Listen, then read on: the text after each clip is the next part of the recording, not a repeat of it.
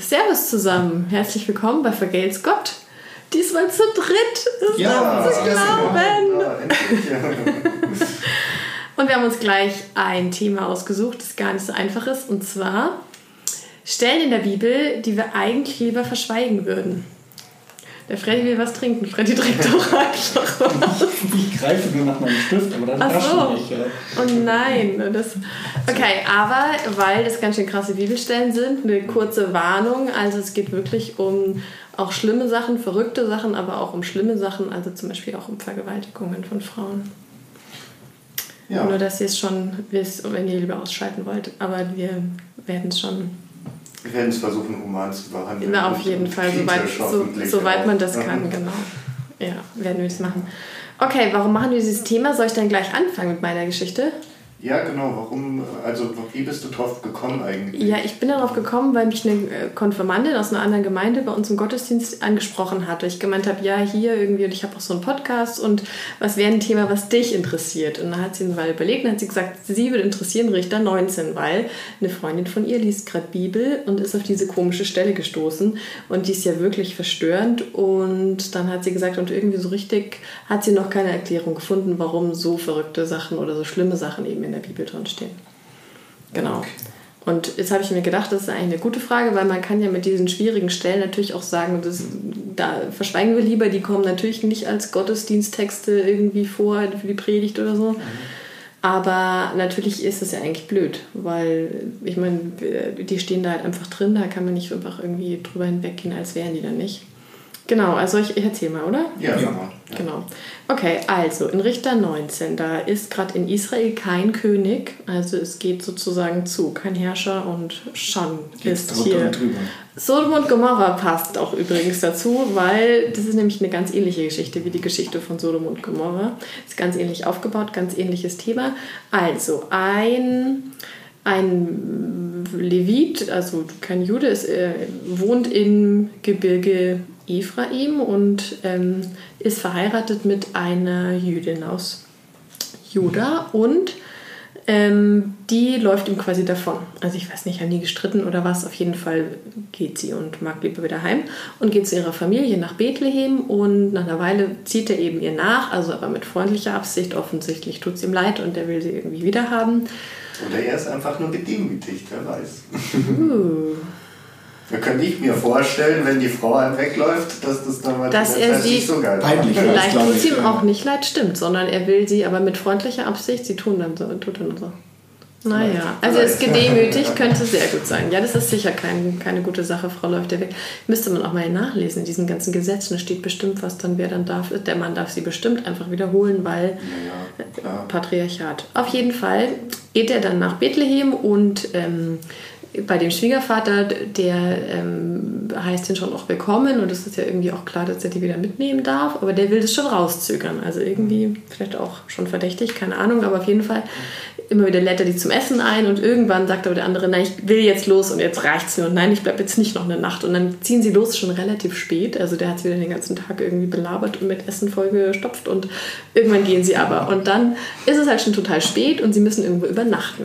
Und jetzt sind sie in Gibea und da sieht man jetzt schon, dass diese Geschichte nicht gerade pro Gibea ist, also diese Stadt, äh, da hat wohl später König Saul seine Residenz gehabt und die, die das geschrieben haben, mochten offensichtlich König Saul nicht oder Gibea nicht, weil in ganz Gibea findet sich niemand, der irgendwie so anständig wäre, dass man bei ihm übernachten kann, außer wieder ein Fremder aus dem Gebirge Ephraim. Und zu dem können sie dann. Und dann sind sie da, die zwei, und irgendwie kriegen wir was zu essen und zu trinken. Und plötzlich kommt aber eine Horde ruchloser Männer und klopft eben an die Tür und die machen da Mordslärm, Zinnober, was weiß ich, und sagen eben, wir wollen diesen schönen, erfinde ich jetzt, Fremden. Und zwar wollen sie ihn vergewaltigen. Und das ist der Mann, oder? Das ist der? Mann, der. Mann, also eine homosexuelle Gruppenvergewaltigung quasi von diesem unschuldigen Reisenden mit seiner Nebenfrau. Und dieser Herr, dieser Gastherr, der, dieser, dem das Haus gehört, in dem sie wohnen, der ähm, sagt dann eben, ja, aber das könnt ihr doch nicht machen, so ein Unrecht. Ähm, dann nehmt doch lieber meine Tochter, die ist auch noch Jungfrau, oder eben die Frau von diesem Mann, ähm, und die könnt ihr doch schinden. Aber was ist das dann für ein Idiot, habe ich mich noch mal gefragt. Kann der, also das ist ja auch nach jüdischem Recht verboten, dass die da so eine Massenvergewaltigung machen. Ja. Das geht ja gar nicht. Ja. Kann er die nicht einfach fesseln und sagen, komm, ich habe hier Zeugen und ihr werdet einfach verhaftet? Wieso Äh, macht er denn das nicht? sieht man schon, dass diese Geschichte halt vielleicht auch einfach erfunden ist. Also, weil gibt es wirklich ein Dorf, wo alle Männer, weißt du, wo du keine Hilfe holen kannst und wo alle Männer dann dahin rennen und irgendwie diesen einen armen Mann vergewaltigen Ist schon wollen? komisch.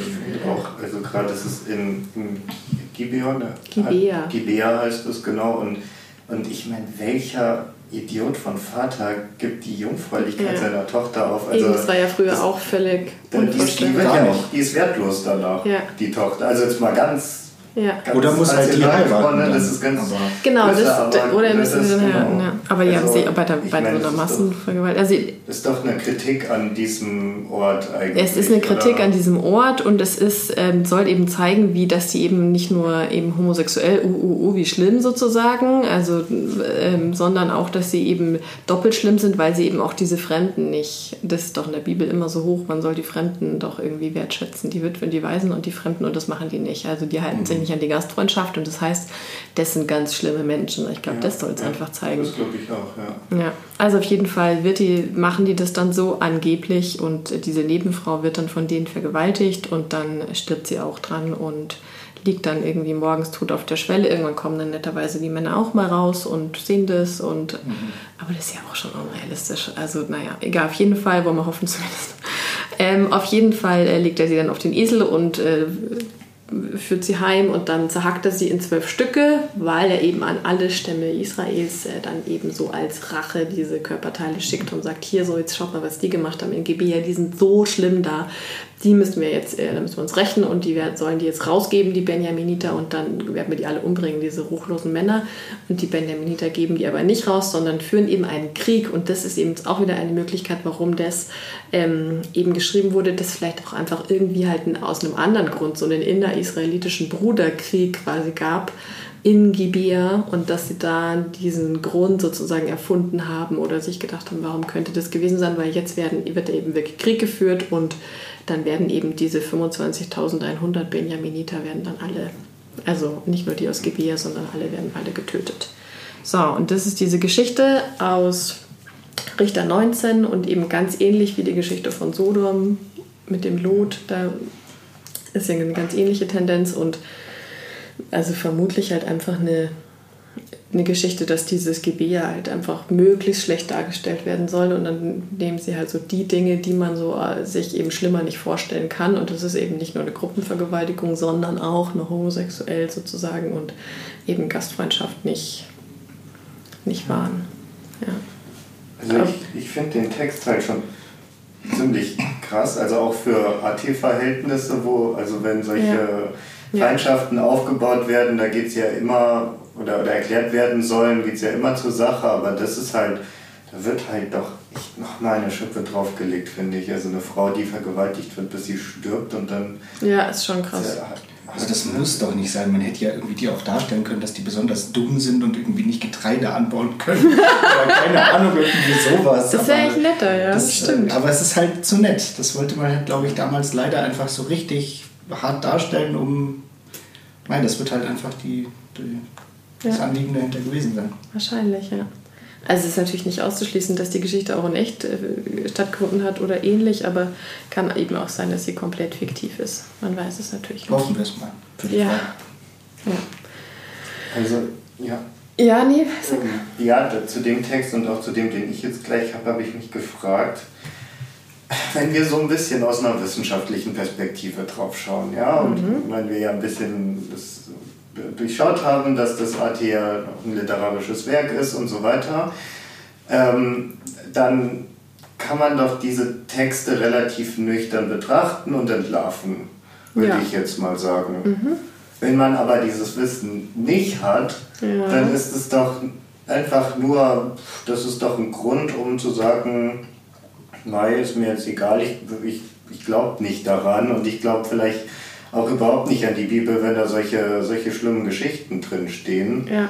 Ja. Und, und da habe ich mich gefragt, also ist es, wäre es nicht noch mehr die Aufgabe von Pfarrern, Mhm. solche Texte immer wieder mal anzusprechen und sie tatsächlich zu entlarven?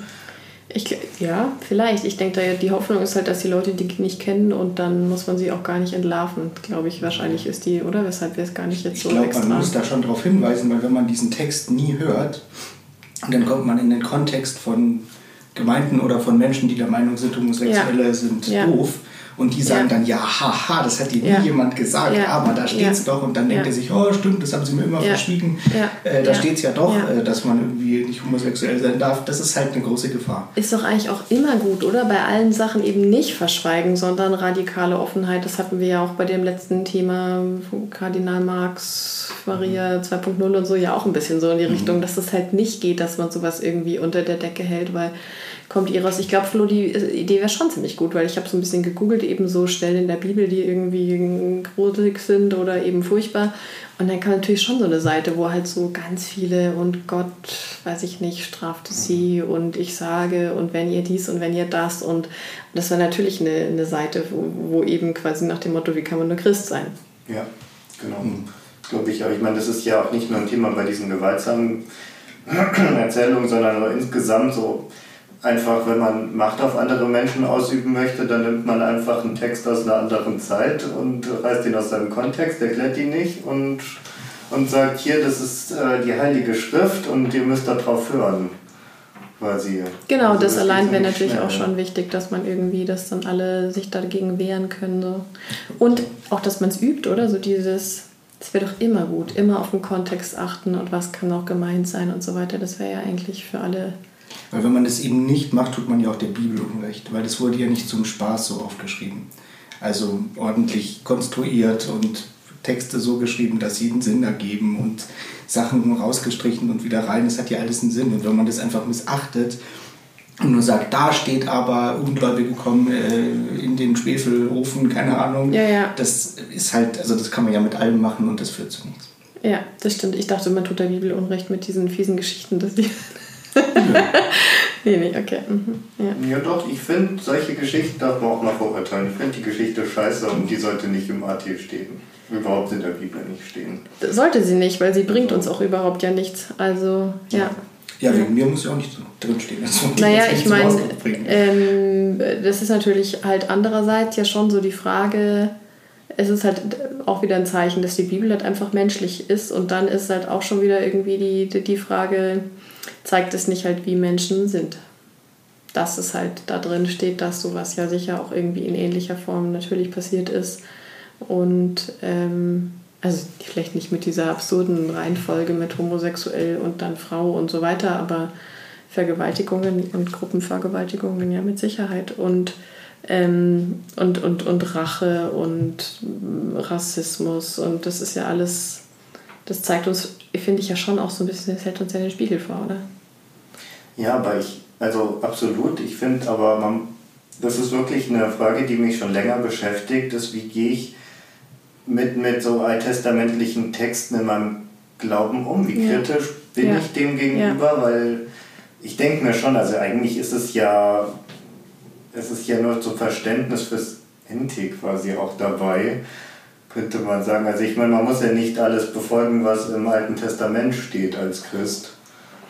Und Okay, aber da geht es jetzt um andere Texte, oder? Denkst du da eher an das, was du rausgesucht hast? Ja, nee, also insgesamt, ich finde, insgesamt ist ja die Frage, kann ich das Alte Testament mehr als Inspiration benutzen, wenn ich einen Text habe, der mir zuspricht? und den muss Rest ich so jeden- weglassen? Genau, den Rest vielleicht verurteilen, weglassen oder so, oder muss ich das als Ganzes annehmen? Also ich würde jetzt sagen, haust gleich mal deine Sachen raus, sonst komme ich nämlich nicht mehr zu meiner Offenbarung. Ähm, aber ich finde schon, und das kann ich ja für mich ganz individuell sagen, äh, dass mir einfach manche Texte wichtiger sind in der ganzen Bibel, für mich persönlich, die ich halt lieber mag. Also das ist jetzt kein wissenschaftlicher Ansatz, mir schon klar, aber ich kann ja sagen, so ich finde halt jetzt die Bergpredigt schöner oder kann ich ja machen. Das ist ja mein, mein persönlicher Umgang damit. Also ich würde auch sagen, ich meine, das kommt ja, also ich würde ja niemand sagen, oder, dass jede Stelle der Bibel gleich wichtig ist, weil ich meine, da stehen, wie gesagt, irgendwie von Menschen geschrieben und wenn dann irgendwie Menschen ihren Rassismus, ihren Homophobie da irgendwie reintragen, dann kann mir das natürlich jetzt nicht wichtig sein im Sinne von, ich soll mich daran halten oder ich soll das übernehmen oder als das sagt was über Gott aus, aber vielleicht in dem Sinne wichtig, dass ich was über die Menschheit lerne.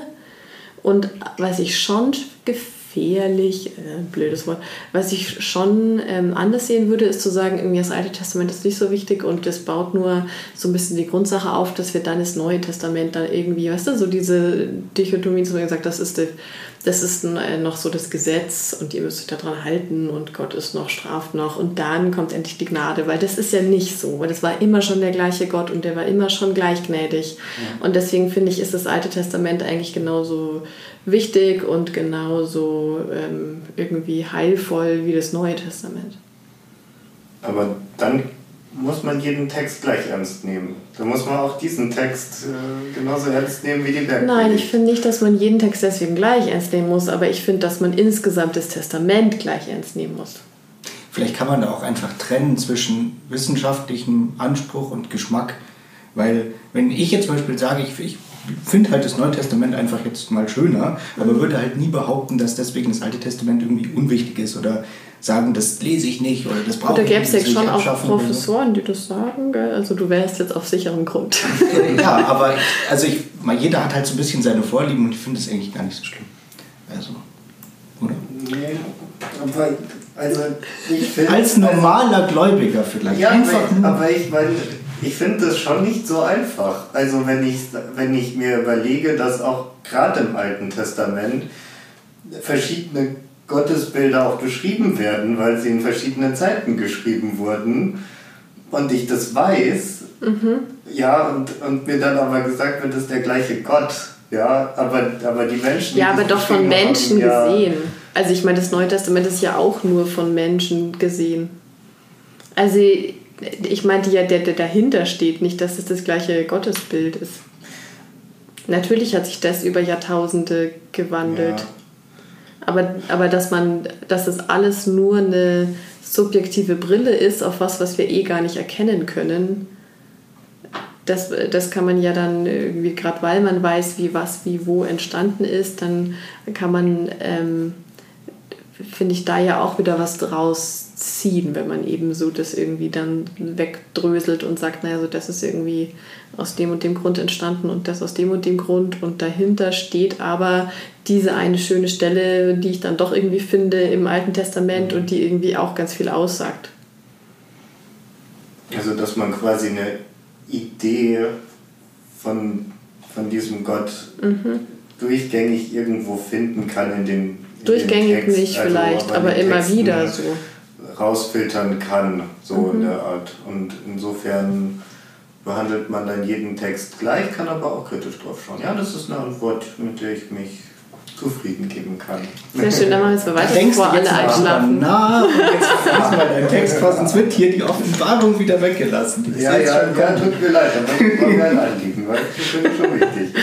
Okay, also, jetzt hau raus. Jetzt zurück zu unseren tollen, brutalen Texten. also, yes. ähm, ich habe mir gedacht, das ist noch so ein kritisches Thema im AT und das ist dieser Bann, also das passiert in diesen Landnahmeerzählungen, das so, so zwischen Numeri und Josua, da nachdem äh, das Volk Israel eben 40 Jahre durch die Wüste gewandert ist, äh, kommen sie ja dann an das gelobte Land. Und blöderweise leben da schon Menschen drin und deswegen muss man die eben unterjochen und muss die Städte erobern. Und, ähm, ja, das passiert unter, äh, unter einer bestimmten Vorgabe, nämlich alles gut? Ich habe mich nur gerade ganz vorsichtig umgehört. Ach so, okay, ich dachte schon, dass ich das falsch gesagt habe. Ähm, genau, das, ähm, äh, das passiert unter diesem Bann. Also das bedeutet, ähm, dass alles Leben vernichtet wird. Was? Ja. Und das ist schon krass. Also es steht in, im, in, im Alten Testament. Nochmal, das habe ich verdrängt. Also das, der Gott gibt ihnen das Land mit allem in, in ihrer Hand und bannt sozusagen die Kräfte von den Kanaanäern, die da schon wohnen und so weiter, oder wie? Ja, also das ist quasi diese kriegerische Vorgehensweise, wenn man eine Stadt zum Beispiel erobert. Mhm. Also zum Beispiel, also die zwei großen Städte sind ja Jericho und Ai und äh, mhm. äh, in Jericho ist es halt zum Beispiel so, da also erobern sie irgendwann die Stadt und brennen alles nieder und töten alle Menschen, alles mhm. Vieh, alles mhm. mhm. ganzen Wald und das, der Gedanke, der dahinter steckt, ist quasi, dass das alles Gott gehört. Also normalerweise war es ja so, man hat halt die Männer getötet und die Frauen, Kinder versklavt so. Das war so die normale Vorgehensweise im Orient und hier in diesen Texten steht halt, es steht auch in Deuteronomium, steht das nochmal extra betont. Ähm, aber in den Städten dieser Völker hier, die dir der Herr, dein Gott, zum Erbe geben wird, sollst du nichts leben lassen, was Odem hat, sondern sollst an ihnen den Bann vollstrecken. Und das mhm. steckt quasi dahinter. Ähm, ja, das finde ich schon ziemlich krass, dass man einfach alles töten soll quasi auf, auf äh, Gottes Geheiß. Auf Gottes Geheiß. Und es geht ja noch weiter. Es gibt nämlich diesen einen Mann, diesen Achan, der es wagt, ein bisschen Silber zu klauen. Und äh, das äh, merkt natürlich Jahwe mhm. und ähm, sagt es dem Josua und der kommt und äh, spricht, weil du uns betrübt hast, so betrübe dich der Herr an diesem Tage. Und ganz Israel steinigte ihn und verbrannte sie, also sie, also seine Familie, äh, mit Feuer. Weil das alles zerstört werden muss, gell? Also auch das Gold, was der sich unter den Nagel gerissen hatte. Genau, weil das alles Jahres ja. ist. Ja. Ähm, Frage ist natürlich furchtbar, also finde ich überhaupt nicht gut, so vorzugehen, aber ähm, steckt da einfach eine, eine, Militärstrategie dahinter, dass man halt sagt, ähm, wir machen die einfach Platz und dann ist dann nichts mehr, weil nicht, dass wir sie irgendwie erobern und dann begehren die wieder auf und sagen, nein, das ist doch unsere Stadt. Weil wenn ich einmal alles platt mache, dann habe ich ja keinen Stress. Also das ist total fies, aber... Also mich beunruhigt das jetzt wenig, weil es ja so nicht passiert ist. Also ich meine, der Text ist ja völlig crazy, schon klar. Aber es ist jetzt wieder schön, wenn man weiß, dass es die Landnamen nie gegeben hat und Israel vermutlich nie in Ägypten war und deswegen auch niemals dieses Land erobern musste. Und das ist nur rein fiktiv. Gott schenkt uns ein Land und Gott gibt uns diese äh, Möglichkeit, das komplett zu erobern und dass es uns gehört. Und dann ist es doch mit Sicherheit so ein kultisch vielleicht auch geprägte Reinigungsfantasie oder so. Alles ist weg und es mhm. gehört uns jetzt ganz allein und wir mhm. haben uns natürlich, mich hätte ja noch eine Vergewaltigung gehabt ähm, von der Dina, die, äh, wo eben auch ähm, das die Frage, sollen Israeliten Kanaaniter heiraten? Nein, natürlich auf keinen Fall, weil das sind ja keine Juden und mhm. keine Israel, nicht Volk Israel und das steckt doch da mit Sicherheit dahinter, dass yeah. man sagt, wir, genau. nee, wir, wir sind völlig, wir sind das außergewählte Volk Gottes, oder? Und wir haben uns nicht mit anderen gemischt, sondern irgendwie wir kamen dahin und diesem Land war kein, war kein Mensch, weil die, die wurden ja alle umgebracht, was Gott sei Dank so, denke ich, nie der Fall war.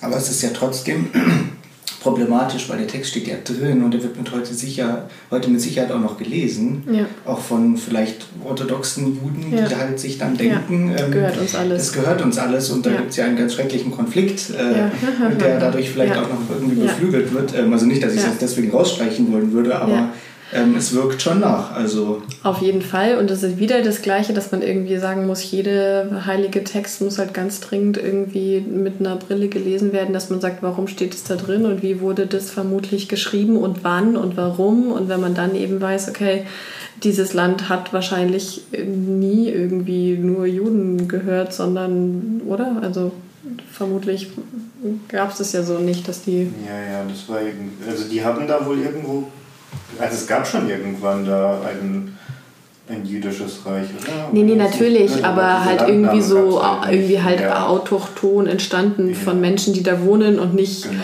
eingereist sozusagen. Also entwickelt im Sinne von, natürlich gab es dieses Königreich, ja. natürlich, und das wurde ja auch furchtbar immer dauernd erobert und also ich verstehe mhm. da schon viel aus der Geschichte heraus also in diesem Konflikt. Aber jetzt nicht im Sinne von, das ist unser Reich, das wurde jetzt leergeräumt und gesäubert und dann wurden wir von Gott da hineingesetzt. Das ist ja wahrscheinlich, ich meine, wir können es natürlich nicht sicher wissen, aber ist ja wahrscheinlich so nicht passiert, kann man ja durch die Zeugnisse von anderen ähm, Reichen drumherum ebenso nicht belegen. Zu deiner Frage ähm, nochmal, wie, wie das äh, äh, von der Taktik her aussieht. Es gibt tatsächlich andere Völker, die die das vielleicht auch gemacht haben. Es gibt tatsächlich einen Beleg außerhalb des Alten Testaments, äh, wo so ein Bann quasi vollstreckt wurde von einem moabitischen König. Und es wird halt angenommen, dass man da sich in so eine Art religiösen Rausch dann reinkämpft. Okay. Also Mhm. Okay. quasi wie so religiöse Fanatiker heute, Mhm. die äh, so terroristisch äh, Mhm. das Auch machen sagen, es ist für irgendwie unrein und wir müssen die alle. Genau, aber, aber das ist halt absolut unrealistisch, dass das so oft passiert ist, weil ich meine, also das In jede, jeder Stadt wieder sozusagen. Eben, also dass man als Soldat keine Kriegsbeute mitgenommen hatte. Das ist im Leben nicht passiert. Und ich wollte das eigentlich auch nur deswegen so darstellen am Anfang erstmal, weil wenn man eben diesen Kontext nicht Ja, ja. hat, Nein, dann denkt man sich nämlich echt, was Ja. ist da los? Ja, ja, Aber total. Genau, das äh, muss sich niemand Sorgen machen, das ist nie passiert. Es Ja. gibt keine Belege dafür. Ja. ja. Genau. Aber es zeigt eben wieder, wie ja auch wie der Mensch so drauf ist, oder? Dass er irgendwie sagt, es soll ganz mir gehören und irgendwie hier die anderen sind irgendwie weniger wichtig und wir haben das. Gut, aber es ist ja auch nur ausgedacht, insofern immerhin. Ja. Und was ziehen wir dann als Christen heute aus diesem Text? Keine Kriegsbeute mitnehmen, sonst wirst du gesteinigt. Aber das ist ein praktischer Ansatz. Das ist dann eher der praktische Ansatz, ja. Ja, Man muss halt eigentlich die Konstruktion von dem ganzen Ja. also Bereich, also von, von diesem ganzen deuteronomistischen Geschichtswerk quasi nehmen und sich überlegen, welches Gottesbild steckt dahinter dieser Gott, der eben doch zu seinem Volk steht und, und ihm eben eine, eine Heimat gibt, denke ich mal. Und auch obwohl sie abgefallen sind und nicht an ihn geglaubt haben und so weiter, dann wird es ja schon irgendwie, dann kann man sicher schon was rausziehen. Oder eben nur aus dieser Geschichte eben so diese Erkenntnis, naja, sehen wir mal, wie die Menschen oder wie ich selber irgendwie, vielleicht ist es so, ein bisschen so als Spiegel für den eigenen Rassismus. Ja, also es war jetzt bewusst provokant gefragt natürlich. Aber Ja. ähm, die Frage ist ja irgendwie berechtigt. Ja, klar. Absolut, und es passiert ja heutzutage leider doch. Also jetzt nicht vielleicht genau so, aber ich meine, wenn man mal in den Nahen Osten schaut, und ich meine, das ist, gibt ja genügend Konfliktherde dort, da wird alles zerstört einfach. Da bleibt nichts mehr zurück. Es ist leider ein Spiegel von uns Menschen, wie wir uns Ja. verhalten.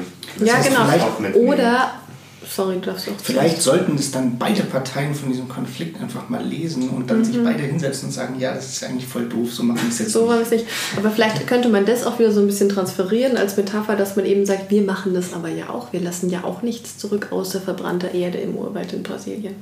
Und bringen uns noch dazu selber damit um. Also ich meine, es ist ja schon nicht so fern zu sagen, wir behandeln ja auch irgendwie andere Menschen wahnsinnig schlecht und die Natur. Und wir behandeln unsere ganze Erde so schlecht, dass es sie irgendwann nicht mehr geben wird. Ja. Und diese Idee findet sich In der Offenbarung! genau in einem wundervollen Buch. Abgefahren. Ja, es gibt auch im Neuen Testament verrückte Genau. Stellen und der Freddy hat sich die verrückteste rausgesucht oder vielleicht Genau. das abgefahrenste Buch, das es so im Neuen Testament Wir haben uns ja gedacht, wir machen eh nochmal eine Offenbarungsfolge, weil das, was ich jetzt mache, soll man eben genau nicht machen und aus der Offenbarung irgendwelche schrecklichen Passagen Mhm. vorlesen, so wie man es immer gemacht hat. Dann kriegen alle furchtbar Angst und denken, es wird alles schrecklich. So und wollen das Buch nicht lesen, ja. Genau, deswegen machen wir nochmal eine Folge und dann erklären wir das schön. Aber ich habe natürlich hier auch äh, schreckliche Sachen rausgesucht. Und zwar in Kapitel 16, 2 bis 5. Das kann ich mal vorlesen. Und der erste ging hin und goss seine Schale aus auf die Erde. Und es entstand ein böses und schlimmes Geschwür an den Menschen, die das Zeichen des Tiers hatten und die sein Bild anbieteten. Und der zweite goss aus, seine, goss aus seine Schale ins Meer.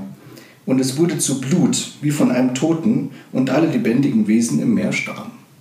Ist jetzt auch nicht so weit weg von dem, wo wir gerade sind. Insofern. Klingt, ja, klingt, Insofern euch noch einen schönen Tag. klingt, der klingt unschön, genau. Dann, ähm, noch eins, genau, in 16, 10 bis 11, das ist, glaube ich, ganz furchtbar. Und der fünfte Engel goss aus seiner Schale auf den Thron des Tieres.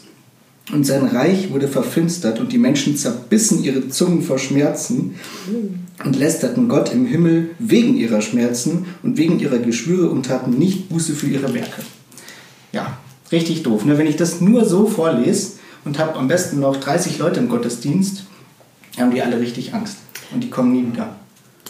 Ja gut, aber das wird ja so nicht vorgelesen. Nein, wird es auch nicht. Aber naja, früher hat man schon... Also ja, Panik so vor der vor Hölle, Endkampf. Natürlich, klar, da kommen die ganzen Motive, jüngstes mhm. Gericht, Hölle mhm. und so weiter. Aber wie gesagt, da stehen ganz wunderbare Sachen drin. Alles wird gut in der ja, Zukunft. Ein bisschen müssen wir es schon noch auflösen, oder? Sollen wir noch? Also, nee, aber so, das, also... Soll ich ein bisschen erklären, warum das so furchtbar da steht? Genau, ja, machen wir Also, zum Glück steht das da, muss man sagen, weil das ist ja so eine Art Endkampf. Und also am Ende der Zeiten, am Ende wenn der alle Zeiten, gestorben sind, Jesus wieder auf die Erde kommt. Genau, so ungefähr. Ähm, die, die gute Nachricht ist, dass ähm, es nicht so ist, also die Vorstellung der Offenbarung ist, irgendwann werden alle Christen entrückt. Die sind dann weg, die sind ja. dann bei Gott. So, dann gibt es aber ja noch Nicht-Christen auf der Erde.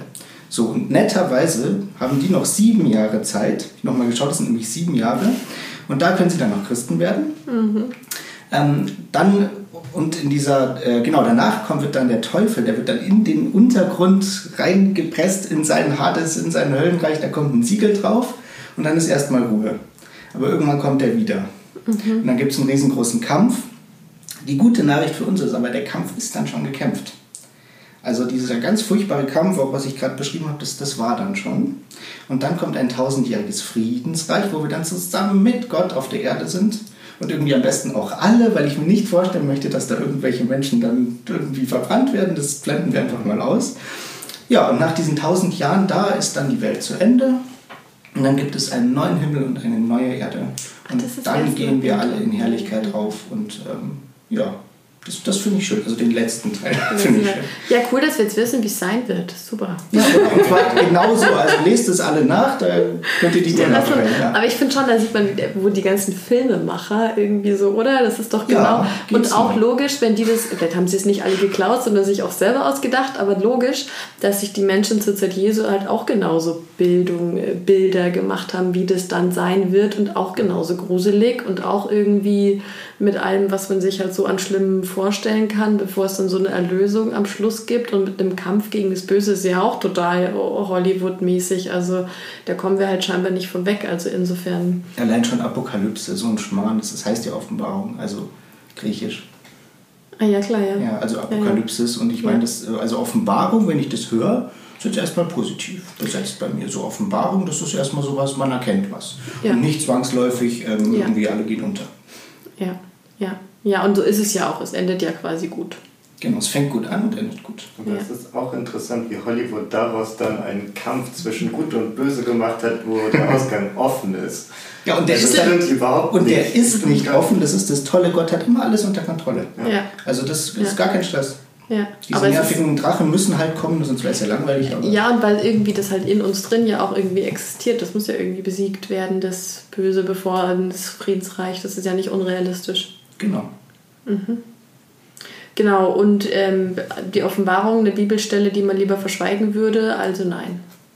Ähm, ich würde halt einfach so das machen, wie man es in frühchristlichen Gottesdiensten auch gemacht hat, dass man das Ding im Ganzen liest. Da brauchst du zwar Zeit, aber ich würde halt einfach aufhören, da diese Stellen rauszuzitieren. Also die schrecklichen, schöne von mir aus. ähm, ja. Die kann man ja auch in einem anderen Kontext dann sehen. Ich bin das Alpha und Omega, Anfang und Ende und so, das kann man da schon rausziehen von mir aus aber nicht aus so einer konkreten. Ja, oder dieses mit dem Tränen werden nicht mehr sein, der Tod wird nie mehr ja, sein. Das ist, glaube ich, die einzige Offenbarungsstelle, die halt immer bei den Beerdigungen natürlich aus dem Kontext raus ja, dann. Das kann man schon machen, aber nicht diese schrecklichen Szenen einfach, das muss nicht sein. Nee, aber eben so, dass man sagt, okay, und das ist einfach sehr bildgewaltig, aber äh, beschreibt eben so eine Vorstellung davon, wie es uns am Ende der Zeiten besser gehen wird. Das ist ja aus so einem Verfolgungskontext Es musste auch bildgewaltig sein, weil ich meine, es sollten, sollte ja auch was hermachen und die Leute sollten das schon auch sich vorstellen können und verstehen. Aber ja. wer weiß, ob man diesen Johannes nicht äh, äh, zu Recht auf diese Insel verbannt hat, weil vielleicht äh, war der ja ein bisschen, bisschen verrückt drauf und äh, hat sich das dann auch alles sehr genau ausgemalt mit den ganzen Ungeheuern. Das wissen wir nicht. Okay, aber irgendwann machen wir mal eine Offenbarungsfolge und ja. dann lesen wir sie ganz. Genau. Okay. Genau. Gut. Also, das war unsere Folge über Bibeltexte, die man vielleicht doch lieber nicht verschweigen würde, sondern erklären aber mhm. eben nicht einfach ohne Erklärung behaupten, das steht da so und deswegen muss es so sein und Oder auch nur, das steht da so, deswegen ist die Bibel ganz schrecklich. Oh, jetzt heiratet irgendwer hier draußen. Ja, Okay, ja. Genau, Gut. also Bibelstellen, die wir nicht verschwiegen haben. Bibelstellen, die wir nicht verschwiegen haben. Schön, dass ihr dabei wart. Bis zum nächsten Mal. Ciao. Ciao. Macht's gut, Servus.